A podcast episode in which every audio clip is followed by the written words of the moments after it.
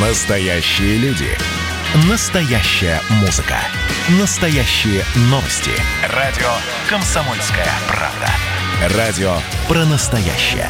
97,2 FM. эм. Взрослые люди. Обсуждаем, советуем и хулиганим в прямом эфире. Да, возвращаемся в прямой эфир. Радио «Комсомольская правда». Валентин Алфимов, Мария Баченина. Здравствуйте, дорогие друзья. Здравствуйте, друзья мои. И я вас призываю идти на YouTube, смотреть нас. Сейчас буду улыбаться, то, знаете, запаздывает немножко эм, кадр, и видишь себе такое лицо. Вот, надо улыбаться. Навстречу новой неделе. А как же иначе? Так, YouTube, взрослые люди, прямой эфир, радио «Комсомольская правда». Там смотрим, слушаем, общаемся и э, ставим лайки. Это нам необходимо для идентификации скорой, да? То есть вот ты набрал взрослые люди, сразу выпадет взрослые люди. А, смотри, пишет Татьяна мне Петрова. Мария, нормальные даже живые люди не делают такие фото, не выкладывают их. Он не выкладывал. Это мы про Дзюбу. Танечка, и у него взломали, понимаете? Да, Дзюба снял видео для того, чтобы отправить, э, ну, по всей видимости, либо жене, либо тут нам пишут любовница отправить. Это Вот. лично. Да, лично у него в телефоне лежало. негодяи, там да, всё. да, бандиты вот такие интернетовские. Вообще, кстати, достаточно стандартная история, откуда появляются все эти сливы всех, всех звезд, голливудских, не голливудских, неважно совершенно. Просто взламывают телефона, ну а сейчас все, все, что лежит в телефоне, все хранится в облаке. То есть это, в принципе, до этого можно добраться. Ну, чисто теоретически, да. Вот. Взламывают, потом пишут смс-очку, типа, дружище, а у нас вот такие вот фотоньки есть, как бы дай нам там тысячу рублей. Ну, не тысячу Ну, на мы самом поняли, деле, да, да. что-то условное. Вот. И тогда эти фотоньки никто не увидит. А может, Зюбиню подумал, пха, да показывайте. Ну, правильно, с террористами не надо вести переговоров, даже вот с такими. Вот. Э, Ну, в следующий раз меня не радует, будь вот, меня радует вот ваша реакция, сразу. друзья, кто в чате на Ютьюбе. Вот все здраво а, реагируют. Все.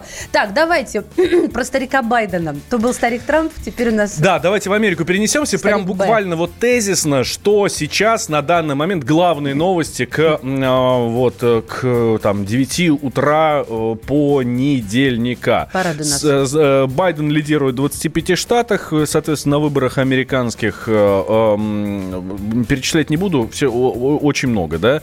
Там э, и Пенсильвания, Джорджия, Висконсин и так далее, так далее, так далее. Трамп тоже лидирует в 25 штатах, но в этих 25 штатах намного меньше э, выбор, ну, вот этих э, выборщиков. Вот, поэтому, соответственно, у него и шансов-то нет практически, да. Вот, если расклад по числу голосов не поменяется, а официально еще не подведены итоги. Официальные итоги не подведены. Если расклад по числу голосов не поменяются, вот, то Байден выигрывает, э, потому что, ну, как я уже сказал, да, он лидирует как раз в тех штатах, которые, где больше число голосов.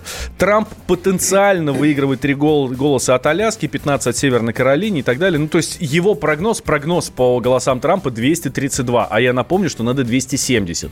Вот сейчас по прогнозам, тем, которые есть, у Байдена вроде уже 290, поэтому шансов практически, практически нет. Ну, в общем-то, он себя и объявил в обращении к американской нации э, президентом э, всей, э, всея Америки, да, Да. правильно я просклоняла? А, назвали, и не только он сам, американские СМИ назвали кандидата от демократов Джо Байдена новым президентом США. Подсчет голосов, правда, продолжается, как только что вот Валентин упомянул. И Дональд Трамп в ответ, конечно же, тоже заявил, что выборы, выборы далеки от завершения. И объявление Байдена победителем, оно ложное, не верьте. Да, и вроде даже собирается подавать в суд. А, так, смотрите, власти Японии признали Байдена победителем выборов. Его премьер-министр Японии Юсихиде Суга уже поздравил. А Экс-президент США Джордж Буш позвонил Байдену и Камиле, а, Камале Харрис, это, соответственно, кандидат в вице-президенты, и их поздравил с победой. Зять президента США Дональда Трампа и его старший советник Джаред Кушнер предложил Трампу признать свое поражение на выборах. Это сообщает нам CNN. сказал CNN. Он говорит, слушай, ну да ладно уже, хорош, что там, да, по- по- поехали лучше отдохнем куда-нибудь в Майами. Вот. А, в, то в то же время а, Мелания Трамп, супруга Дональда Трампа, вот мы тут говорили, что она там чуть ли не собирается подавать на развод, Ка- Когда вся, эта- вся эта история закончится, как они только уедут из Белого дома, сразу типа развод. Так вот, она потребовала честного подсчета голосов, заявив, что американский народ заслуживает справедливых, справедливых выборов. Молодец, баба, до, до конца со своим, значит, этим самым, со своим мужиком Слушайте, рубится. Ну, вообще, я вот не очень понимаю эту историю про развод. Мне кажется, это такой вброс э, для того, чтобы еще больше подточить позиции пока еще действующего президента Соединенных Штатов. Понимаете, я много читала в глянце про Меланию, про то, какой она человек. Э, и вот мои, мой жизненный опыт мне подсказывает, что это она, конечно, вряд ли может подать. Потому что она ведомая, а он такой, он, конечно же, отбойный молоток. Я бы даже сказала, кувалда. Так, ну что, мы тоже не сидели сложа руки. Мы э, собрали мнение э, специалистов, экспертов и о Байдене, и о Трампе. И давайте послушаем. Итак, экономист, журналист Михаил э, Леонтьев, да. да, о Байдене и Трампе в сравнениях. Нет для нас никакой принципиальной разницы. Это разная стилистика, разный рисунок с точки зрения вероятной экономической политики, поскольку у Байдена упор на зеленую энергетику. Байден вообще человек компромисса на самом деле. Трудно представить его, что он будет вот в экстремальном режиме реализовывать. Собственно, за, из-за этого его и вытянули. Его вытянули демократы как единственный Э, на сегодняшний момент возможно единственную альтернативу э, радикальным левым. Ну, по американским понятиям радикальным левым. Америка может быть какой угодно. Какой может быть Америка, какой угодно она может. Может вообще нет. Почему мы должны ждать от них хорошего? Хорошее надо ждать от себя. Байден склонен к э, большей стабильности и предсказуемости, наверное, чем, чем Трамп. Трамп это личность. Как бы не были ограничены его возможности, они очень ограничены. А экономист, э, журналист, публицист и ведущий радио «Комсомольская правда» Михаил Леонтьев. Это его мнение, да, вот э, сравнение да, э, о Трампе и Байдене. Да, но вот Валентин уже сказал, что пока еще не назначены финит а комедия, подсчет голосов, судебные тяжбы, все это у нас впереди. А, вот по этому поводу мы попросили высказаться директора фонда изучения США имени Франклина Рузвельта, МГУ, американиста Юрия Ругулева. Давайте послушаем. Конечно, Трамп не хочет заранее признавать свое поражение, потому что он лидировал в этой гонке до определенного момента, да, потом Байден стал его опережать. И сейчас еще подсчет голосов продолжается. На самом деле, ведь пресса объявила, никакого официального подтверждения пока что нет. Ну, конечно, нарушения есть, и в некоторых случаях, как, например, в Джорджии, там даже не столько о нарушениях, сколько у них есть закон о проведении избирательных кампаний, по которым, если результаты очень близкие, то возможен пересчет. Так что они там еще будут пересчитывать. Э, Юрий Рогулев, директор фонда изучения США имени Франклина э, Рузвельта Московского государственного университета. Вот. Ну, в общем, пока настолько все непонятно, что прямо супер непонятно. А, самое интересное, я вспоминаю прошлые выборы американские, которые были там, соответственно, в 16 году, да, там 4 года назад. Вот. Тогда как-то все очень быстро все решилось. Ну, то есть практически сразу там уже там на следующий день стало понятно, там, и, там пару дней прошло, э, и ага, вот здесь Трамп, все классно, классно, все молодцы, ура, здесь шампанское в Госдуме, здесь там э, народное гуляние еще где-то, вот, Америка в шоке, а сейчас так долго так непонятно, такая интрига. Я вот понять только не могу одного. Это потому что как-то больше решили превратить в шоу всю эту историю? Или действительно прям такая борьба Мне, нос мне к кажется, носу второе, и, да. и э, не знаю, Оно там само электорат? по себе шоу, Валь, само по себе шоу всегда. Это, выборы – это самое главное шоу. Вот у нас новогодний огонек, а у них выборы – самое главное шоу за год. Э, ну, вернее, какой за год? Его резко, как раз в 4 года. Что я в этом плане предпочитаю Супербоул. Он, кстати, и почаще. Да, раз в год. Продолжим после перерыва, не переключайтесь. Но вы же взрослые люди. А все еще в Бэтмена верите.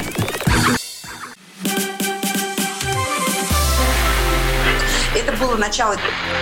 Это действительно история, которая будоражит. Так вся страна обалдела. И Россия родина слонов, она от океана до океана, да. И мы, мы всегда правы, мы никогда не сдаемся. И самое главное, что же будет дальше? Комсомольская правда. Это радио. Взрослые люди. Обсуждаем, советуем и хулиганим в прямом эфире. Вместе с вами это вы э, неотъемлемый участник нашего, э, нашего утреннего шоу. Здрасте, дорогие друзья. Доброе утро. Продолжаем про Америку. Давайте мы сейчас э, будем говорить э, с экспертами. Все дело в том, что с приходом Байдена можно, конечно, ожидать, э, да и не можно, я бы вычеркнул слово «можно», ожидать усиления антироссийской риторики с акцентом уже на персональные санкции. Такие э, а подробности почему? отмечает а почему бы, сенатор. ты, вы- почему бы ты вычеркнул слово «можно»? Ну, потому что я уверена, что так и будет. Потому что ему что-то надо делать, что-то надо показывать. Смотри, он сказал, что я верну США э, уважение в мире, то есть я сделаю Америку страной, Great которую again. э, будут уважать. Да, да, да, ты чувствуешь, где-то ты это уже слышал, да? Сделай Америку снова великой, это девиз э, Трампа. То есть из этого, исходя, может быть, наивно слегка, но сделать вывод следующий достаточно э, возможно, что у одного была такая повестка, и у второго. А у второго немножечко ограничены какие-то возможности, и чтобы делать ее great again, да, продолжать пу- путь Трампа. Вот, вот как-то здесь, мне кажется, он будет э, ис- исхищряться, чтобы ну, хоть что-то показать. Правда, на первое место он поставил, конечно, борьбу э, с коронавирусом э, и собирается создать комитет. Ну, потому что это здесь и сейчас, и здесь уже деваться совершенно некуда. Давайте поговорим с нашим экспертом, член комитета Госдумы по международным делам, депутат Государственной Думы от ЛДПР Антон Морозов. Антон Юрьевич, здравствуйте. Добрый день. Здравствуйте, Антон Юрьевич. А- А, а, да.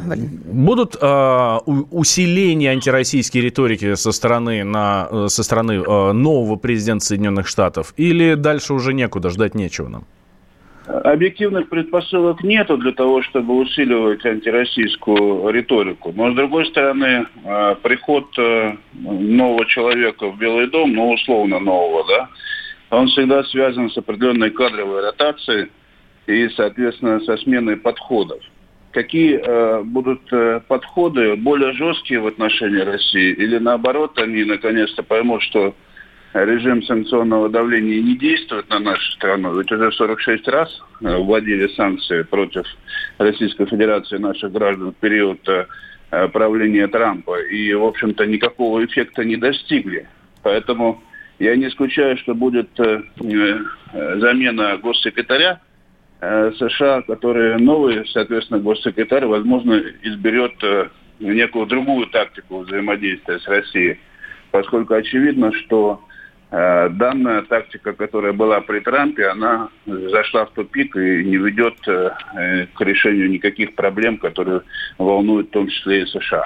Антон Юрьевич, а может быть, есть возможность... Вы понимаете, да, я сейчас оговариваюсь, пытаюсь найти какие-то хоть ниточки. на- может быть, есть хоть какая-то надежда на улучшение отношений, ну, какие-то хоть более-менее человеческие отношения между э, Россией и Соединенными Штатами? Да, я считаю, что э, когда приходят новые люди во власть, всегда есть определенная надежда на то, что будет э, изменен курс э, американской политики. И изменение, оно может быть как в плюс, так и в минус. То есть в лучшую сторону, так и в худшую. Худшую, вы правы, особо уже некуда двигаться, потому что все возможные санкции они уже против России ввели. И, в общем, это подобное подобный подход, он не достигает успехов. И, в общем-то, мы многое теряем э, из того, что могли бы делать вместе с Америкой э, в плане глобальных вызовов. Это и борьба с, с пандемией, это и э, борьба с терроризмом, и прочие вопросы, которые носят глобальный характер, и здесь, э, в которых нужно объединять усилия великих держав. Что ж, спасибо большое, Антон Юрьевич. Антон Морозов, член Комитета Госдумы по международным делам, деп- депутат от ЛДПР был с нами на связи. Слушай, но когда надежда есть, это хорошо. Я, как болельщик Спартака, да, у меня регулярно меняются тренеры в команде, вот, и каждый раз приходит новый тренер, и, ну да, ну вот сейчас, вот сейчас попрет прям, вау, все классно будет, Не, а, я а потом понимаю. опять то же самое. Понимаю, Вот- поддерживаю, но не разделяю. Я, наверное, в этом случае пессимист, а, потому что... А, а, ну давайте не буду вас утомлять своими э, мыслями. Давайте поговорим с Утомим профессором. чужими. Ну, я бы сказала, этими-то рад утомляться. Профессор факультета политологии МГУ, доктор политических наук Андрей Манойл у нас на связи. Андрей Викторович, приветствуем вас. Здравствуйте, Андрей Викторович. Доброе утро. Андрей Викторович, хотелось бы спросить о новинках от Байдена. Ну, знаете, как вот э, в моде есть новинка сезона. Но вот а, Трамп элиты не слушался, да, был сам по себе. Байден наоборот, он такой про, проэлитарный а, президент, и, соответственно, тут как-то может развернуться, что удобно элитам будет. И а, в этом ключе как будет выстраиваться, если это так, если вы с этим согласны, конечно, как будут выстраиваться наши отношения, можно спрогнозировать? Спрогнозировать или нет? Да, можно, конечно, спрогнозировать. Наши отношения будут выстраиваться при Байдене точно так же, как э, и при Трампе. Они в этом отношении э, вот как личности ничем не отличаются, только возрастом, да, внешним видом. Э, и эти отношения будут э, выстраиваться в таком антироссийском ключе. То есть наши э, российско-американские отношения будут продолжать падать вниз. И изменить э, этот тренд ну, на Западе никто не будет. Им выгодно оттаптываться на слабой России, на постоянно слабеющей и не, и, не способной дать э, ответ и постоять за себя. Вот только если Россия постоит за себя, вот тогда у Байдена что-то изменится. Трамп э, на самом деле очень э, хотел дружить с элитами, он пытался. У него Манафорт э, проделал колоссальную работу, он ведь замерил Трампа с э, семейством Бушей, которым он основательно подгадив, надо сказать, э, засадив Джеба Буша, сломав ему карьеру. Так Манафорт э, помирил их. А вот. Он потом, правда, сел э, совершенно по другим составам. И в этом отношении Трамп все пытался войти в это высшее общество. Им пользовались, когда это необходимо. В нужный момент осаживали, говоря о том, что ну ты знай свое место, ты не выходец из семей, ты не приплыл, твои предки не приплыли на Мэйфлауэр. А, вот. И Трампа это страшно бесило. Байден в этом отношении абсолютно системный человек. Он выходец из одной из э, старейших уважаемых э, семейств. Он пользуется влиянием. Он будет делать все, что ему будет говорить элита демократической партии. Он даже наметил ставленников, которые на ключевые посты, в том числе на посты Госдепа, вот, которые абсолютно устраивают именно как раз демократическую элиту. Вот, и Сьюзан Райс, которая сейчас является основной претенденткой на место Майка Помпео. Вот, это такой системный кандидат. Но, э, правда, я, я полагаю, что с ней сложновато будет работать, потому что она такая взбалбашная девушка. Андрей Викторович, ну смотрите, против России санкции вводить, против России, против российских граждан санкции вводить, ну дальше уже некуда совершенно. Ну так что ж будет-то? Да почему некуда-то? Санкции они будут продолжать вводить и дальше. Вот э, первые э, шаги ведь были сделаны э, для того, чтобы ввести первый пакет санкций по, по делу Навального. Сформировали они список. Ну, правда, не они, а европейцы, но все равно. Вот. Вот как только пройдет лихорадка от э, выборов, угу. они так врежут э, санкциями, что мало не покажется. Потому что санкции хороший инструмент, они действуют. Ну, вот. И э, никаки, никакого противоядия по крайней мере, сейчас у России против санкций нет. Да, спасибо большое, Андрей Викторович. Андрей Манойло, профессор факультета политологии МГУ, доктор политических наук. Как не подсластил пилюль совсем. А я, честно говоря, вот, понятно, сейчас объявят результаты там и все такое. Я жду, когда же уже начнут э, обвинять российских хакеров в подтасовке выборов. Вообще Россию во вмешательстве в выборы американских. Не, ну уже там сказали, что не было особенно вмешательства, что... Что, нет? Выходной у них? Ну, нет, Нового года не будет. Извини, выходной. Ну все, можно тогда лавочку закрывать, все неинтересно уже.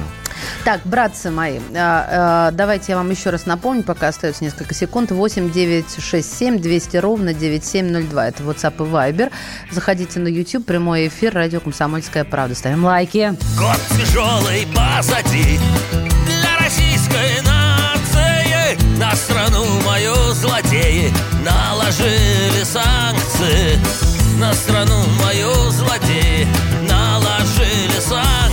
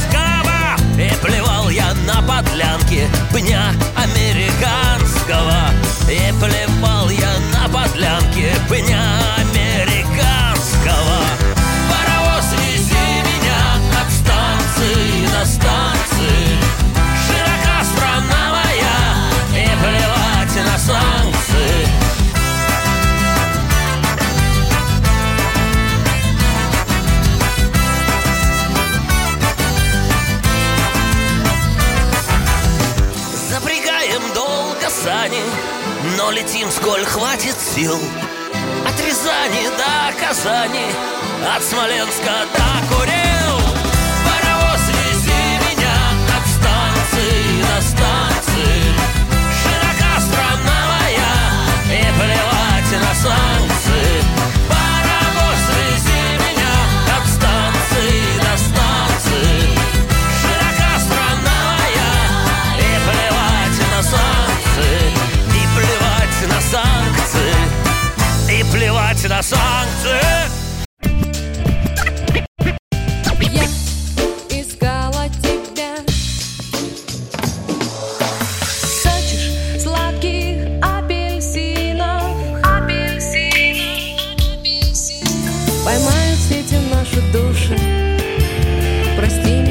любовь. Комсомольская правда. Радио поколения Земфиры. Взрослые люди. Обсуждаем, советуем и хулиганим в прямом эфире.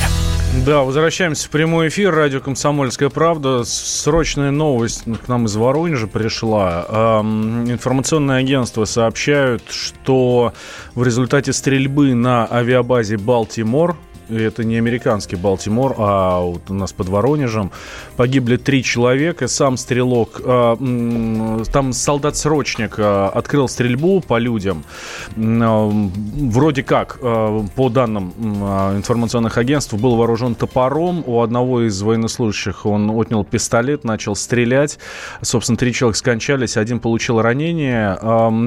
По разным данным, он то ли сбежал, то ли забаррикадир- забаррикадировался на территории части. Пока информация, э, информация уточняется. Все с специальной службы, естественно, уже на месте. Э, Мы следим за развитием событий. Все, что будет происходить, мы вам обязательно расскажем. Мгм. Следим за этой темой, да.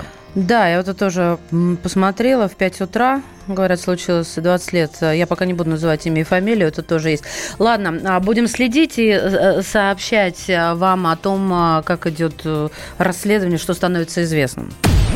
Радио «Комсомольская правда». А что нам известно про, эм, про Михаила Ефремова? Давайте вот в эту сторону тоже об этом поговорим. Тут его же этапировали в колонию в Белгородской области вот, эм, для дальнейшего, собственно, отбытия наказания. Ну, это такая официальная, эм, официальная сводка, официальное сообщение.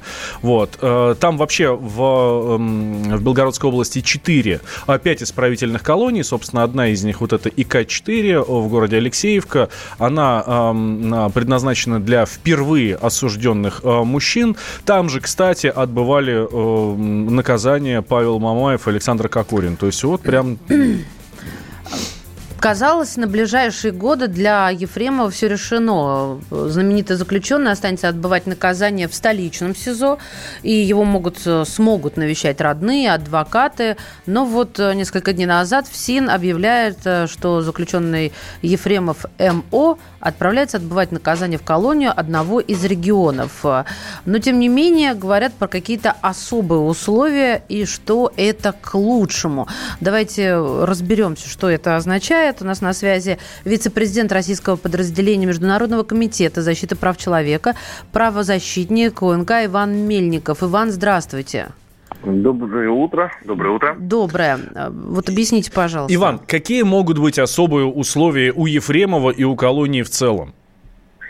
Э, В любом случае, учитывая, э, насколько э, Михаил Ефремов на сегодняшний день интересен там, для общества, для журналистов, то, конечно, Федеральная служба исполнения наказания будет следить, так сказать, очень пристально сейчас, э, я думаю, первое время точно за э, Михаилом Ефремовым. Э, Будут э, региональные уполномоченные смотреть, проверять его условия содержания. Будут приходить наверняка члены региональной общественной наблюдательной комиссии. А, Вот. Э, Ну и, конечно, мы сейчас с вами в ближайшее время узнаем точно учреждение, в котором он будет отбывать. Если это ИК-4, ну, было бы вполне логично, потому что у э, руководства э, так сказать, э, этой колонии уже есть опыт общения с такими, э, в кавычках, наверное, да, звездными, значит, арестантами.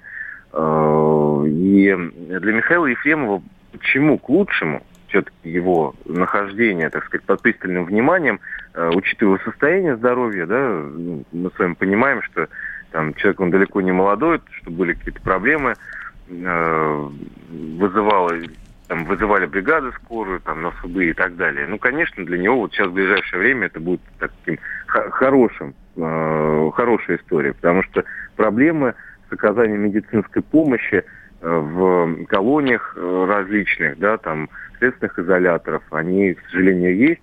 Наиболее частые как раз жалобы среди заключенных, э, когда вот там, проверяли условия содержания, они связаны с э, медициной. А вот по поводу СИЗО, это какая-то э, привилегия остаться в СИЗО? И вообще это возможно? Ну, вот раз об этом разговор был, почему его защитники вроде как обещали общественности и, и, наверное, Ефремову, что он останется в СИЗО отбывать? Э, Вы знаете, он э, писал заявление, я знаю точно об этом, на то, чтобы остаться, отбывать наказание в э, отряде хозяйственного обеспечения, так называемом. Э, При следственных изоляторах э, это отряд осужденных, которые заранее, так сказать, э, просятся остаться в Си- в СИЗО, в том же регионе, отбывать наказание. Обычно они работают, так сказать, либо раздают, готовят пищу, значит, э, уборкой занимаются территории и учреждения, занимаются, значит, э, с- так сказать, э, э, технической работой Мгм. зачастую, либо там помогают книжки выдавать, там вещи развозить и так далее. Ну, а что же он не Вот. остался-то вот в этом А вот, а хозотряде? вот это интересный момент. Мне кажется, что, конечно, а так как э, просто это руководство наверняка Федеральной службы исполнения наказания решало этот э, момент, они решили, так посмотрели, слишком пристальное внимание, возможно, да, эм, к Михаилу Ефремову, ну и решили вот подальше. Решили его С глаз долой м, подальше, да? А э, хорошо, э, ну вот если мы перенесемся мысленно в колонию, здесь я прочитала, что у него в СИЗО э, наряду с тем, что оно есть камеры подзабитые настолько, что спят там по очереди. Здесь Ефремов пребывал э, в четырехместной камере только с двумя сокамерниками. Я права, да, Иван? Ничего я вроде не путаю. Да, связь появилась, отлично. Да, связь появилась, это хорошо. Я имею в виду, я просто только что сказала про то, что Ефремов в СИЗО э, был достаточно в комфортных условиях по меркам СИЗО. А вот э, э, условия улучшатся или наоборот ухудшатся в колонии? Вот по, потому что для нас, людей, вот здесь совершенно это непонятно, мерило какие-то. И все. Иван. Ну пропал Ах, у нас Иван беда. Мельников. Да, да, алло. Да, Иван появился. Ну, через раз, через раз, Иван, да, к сожалению. Иван Мельников, вице-президент российского подразделения Международного комитета защиты прав человека, правозащитник, э, был с нами на связи. Ну вот смотрите, нам тут слушатели пишут, да, а, особые условия, ему еще никто не предлагал дать Героя России. Александр из Екатеринбурга. А, Саш, смотрите, здесь э, ситуация какая. Не, не будет у него особых условий, что там ему будут омаров давать на завтрак, да, а остальным не будут давать. Нет, об этом речи не идет. Здесь речь идет только о том, что, ну, к этому СИЗО будет приковано внимание журналистов, соответственно, будет приковано внимание а, э, руководства ФСИН, ну, Федеральной службы исполнения наказаний.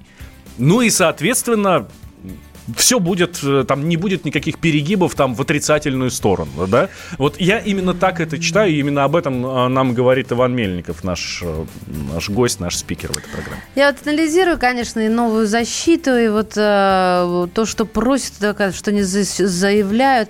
Еще раз, я не специалист, но Снова такое ощущение, что как лебедь, рак и щука работает команда и снова топит своего подзащитного. А, вот, по-моему, специалисты даже говорят, что если бы работали слаженно и грамотно, и вот без этого дешевого понтового пиара, с которого все началось, причем пиарили, конечно, себя эти два гуся э, и со стороны обвинителей, и со стороны подзащитного, э, то было бы все, конечно же, иначе. Я не за то, чтобы как-то он избежал наказания, но э, мы вам уже в эфире много раз приводили примеры, э, когда вот за дело Ефремова дают там сейчас 7,5, да, у Да, него? у него 7,5. Да, и по сравнению с другим, как там, за что надо вообще закрыть навсегда, дают гораздо меньше. Но я сейчас не буду примеры там копошаться, копошить в своей памяти, но это вот было. Если можно, если нужно, можно это поднять легко. Но, может быть, фамилия здесь сыграла свою роль? Ну, Мне кажется, тут адвокаты сыграли роль. Хорошо, что их лишили. Хотя бы на время. Пусть подумают. И одного, кстати, Хотя и эти- другого. да, хотя это не лечится, мне кажется. После перерыва вернемся в коридоры власти, отправимся, не переключайтесь никуда. Какие ваши доказательства? Ваши волосы будут мягкими и шелковистыми. Я убью тебя, лодочник. Я сделаю ему предложение, от которого он не сможет отказаться. Ну, за понимание. Я вот думаю, что сила в правде. У кого правда, тот и сильней. Прошлое не дает себя забыть. Запахами, музыкой, фотографиями. Мы помним прозвища своих одноклассников, хотя самих их не видели очень давно. Мы до сих пор в памяти бережно храним правила дворовых игр. Все эти воспоминания оживают в программе «Дежавю». Меня зовут Михаил Антонов. По субботам и воскресеньям в 11 часов вечера мы говорим о том, что нас радовало и огорчало. Какими мы были раньше. Давайте вспоминать вместе. До встречи. Хулиганы. Коридоры власти.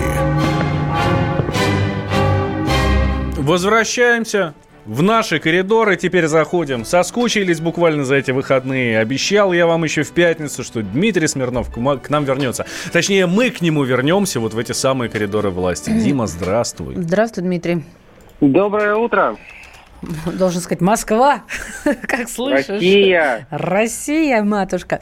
Так, у нас председатель ЦИК Элла Памфилова, вроде мирный человек, э, выступила с инициативой э, и предложила президенту, точнее, призвала, можно сказать, э, еще каникулярную неделю во всех об- общеобразовательных учреждениях добавить на период многодневного голосования. Когда ж учиться-то, господи?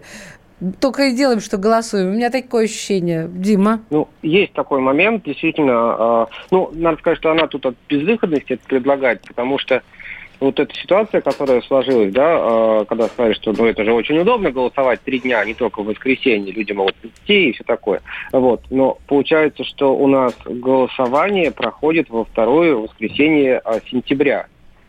Соответственно, школьники пришли 1 сентября в школу, и потом на неделю сразу же ушли на каникулы по-новому. Ну, потому что там, во-первых, три дня, там школы закрыты, многие а, члены избирательных комиссий местных, это учителя и всякие разные прочие заучи, некогда не учить, не учиться, и, в общем-то, и негде. Вот она в- во время встречи, которая была в пятницу с Владимиром Путиным, такое предложение внесла, тоже, еще раз повторить, от безвыходности, но выглядит, конечно, это так себе. Тут есть другой вариант выхода из этой ситуации, а, давно, который ходит. Это идея, что перенести единый день голосования а, на март. Не в сентябрь выбирать, а в марте. Как, ну, как президента выбирают. А, соответственно, это все дело совместить, и тогда это возможно, то есть каникулы совпадут с теми самыми мартовскими каникулами, которые у нас уже имеются. Тогда все будет более-менее логично. Непонятно, правда, когда учителя будут отдыхать, но это как бы их кто у нас спрашивает. Ну, вообще, да. Мне очень э, тепло от того, что ты высказался, так сказать, не против меня, потому что, ну, те, кого мы растим, у нас уже по исследованиям даже проводилось, что, что наши дети в будущем а, потеряют до 30% от заработка вот благодаря вот этим пробелам в учебе. Они уже настолько отвыкли учиться, что у меня, у меня сегодня ребенок после каникул осенних пошел в школу, и он сказал, слушай, а можно еще на две недели? Ну, Конечно, нет, ну просто-напросто такие желания раньше не возникали. Раньше как-то было ну, нормально. Делай раз, делай два, делай три. Не, я соглашусь с тобой в том смысле, что, возможно, вот одна из самых больших потерь от этой пандемии, это, конечно, учеба школьников и Мгм. студентов. Это, конечно, вот я тоже по своим детям вижу, это катастрофа. Да, разлагает, как говорится. Так, Дима, давай вернемся к пятничным новостям. Тут Кремлю э, пришло Пескову э, пришлось комментировать здоровье Владимира Владимировича Путина, потому что э, западные таблоиды почему-то вдруг решили, что он плохо себя чувствует, что он. меня э, даже мама спрашивает. Да, да, да, да, да, да. Что такое, как? Ну, не только западные, еще и восточные, там вон, в Японии то же самое перепечатывают, соответственно, ну, это там вот Sun и Daily Mail, там смешно, когда вот эти японские СМИ начали писать а, влиятельные британские издания, то есть Sun и Daily Mail, написали. Я не знаю, с кем у нас сравнить, кто там сейчас жив-то из подобных этих вот изданий, но тем не менее, они вот э, сослались на известного в узких кругах московского, соответственно, проповедника по фамилии Соловей, который уже каждые три месяца предвещает, что Владимир Путин завтра все уже, все совсем плохо, все уже как... И вот он, ну, это я не знаю, сколько это уже длится, лет пять, наверное, эти его вещания. И вот они, наконец, это прочитали, и вот со ссылкой на нескольких московских политологов написали вот эту, что вот Путин в январе уйдет в отставку по состоянию здоровья. И там даже было смешно, потому что там как бы Песков завершил уже свой конференц-колл, после чего выбежал в ФПХ корреспондент Блумберг и говорит, «Ой, э, Дмитрий Сергеевич, а еще вот-вот-вот вот вопрос. Что, говорит, а что тут? Я даже не понимаю, что комментировать-то. Все нормально со здоровьем. То есть это не было такого, что вот там Кремль собрал срочную пресс-конференцию и опроверг все это. Это настолько было мимоходом и между делом, что ну, абсолютно ни о чем. Э, Еще одна новость, вот сегодняшняя, буквально несколько там минут назад прилетела на информационные ленты. В правительстве сменится пять министров, ну, типа Владимир Путин якобы, якобы отправит в отставку э, главу Мин, Минэнерго, Минприроды, Минтранса, Минстроя. Ну, слушай, эти вот слухи, они ходят уже, сколько-то, не знаю, неделю, наверное, а может быть даже больше. Якобы это сегодня должно прям произойти. Вот, ну, а сегодня в том смысле, что сегодня начинает э, свою неделю трудовую Государственная Дума, и вот на ней как раз, или на этих министрах хотят обкатать вот это вот новый, после того, как Путин подписал о, законопроект, уже указ о принятии законопроекта о новом порядке назначения министров, после поправок, да, когда там не обязательно все правительство отправлять в отставку, можно по одному их ротировать, и все это Госдума утверждает. Вот сейчас вот хотят этот механизм как-то опробовать. Песков, знаешь, на такие вещи, на такие вопросы отвечает, мы традиционно не комментируем кадровые назначения. Вот если будет, то мы сейчас с вами увидим через пару часов. Так, а, мой дорогой, в кавычках, президент Турции Эрдоган предложил Путину создать совместную рабочую группу для урегулирования ситуации в Нагорном Карабахе. Что за лицемерные подходы?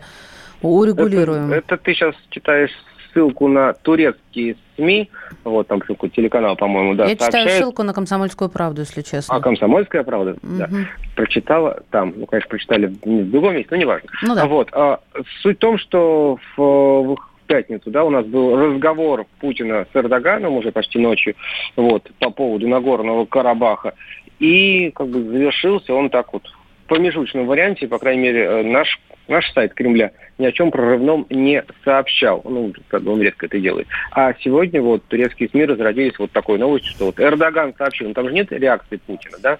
Мы ничего не знаем. То есть Эрдоган может что угодно предлагать, но согласие есть продукт при полном непротивлении сторон. Поэтому что сказал Понятно. Владимир Путин ему, мы не знаем. Ясно. Дима, спасибо. Спецкорок комсомолки в Кремле Дмитрий Смирнов. У нас всего лишь 5 секунд попрощаться. Валентин Алфимов, И Мария Бачинина. хорошего дня. И мы не прощаемся с Да, вами. слушайте комсомолку всегда и везде. Но вы же взрослые люди.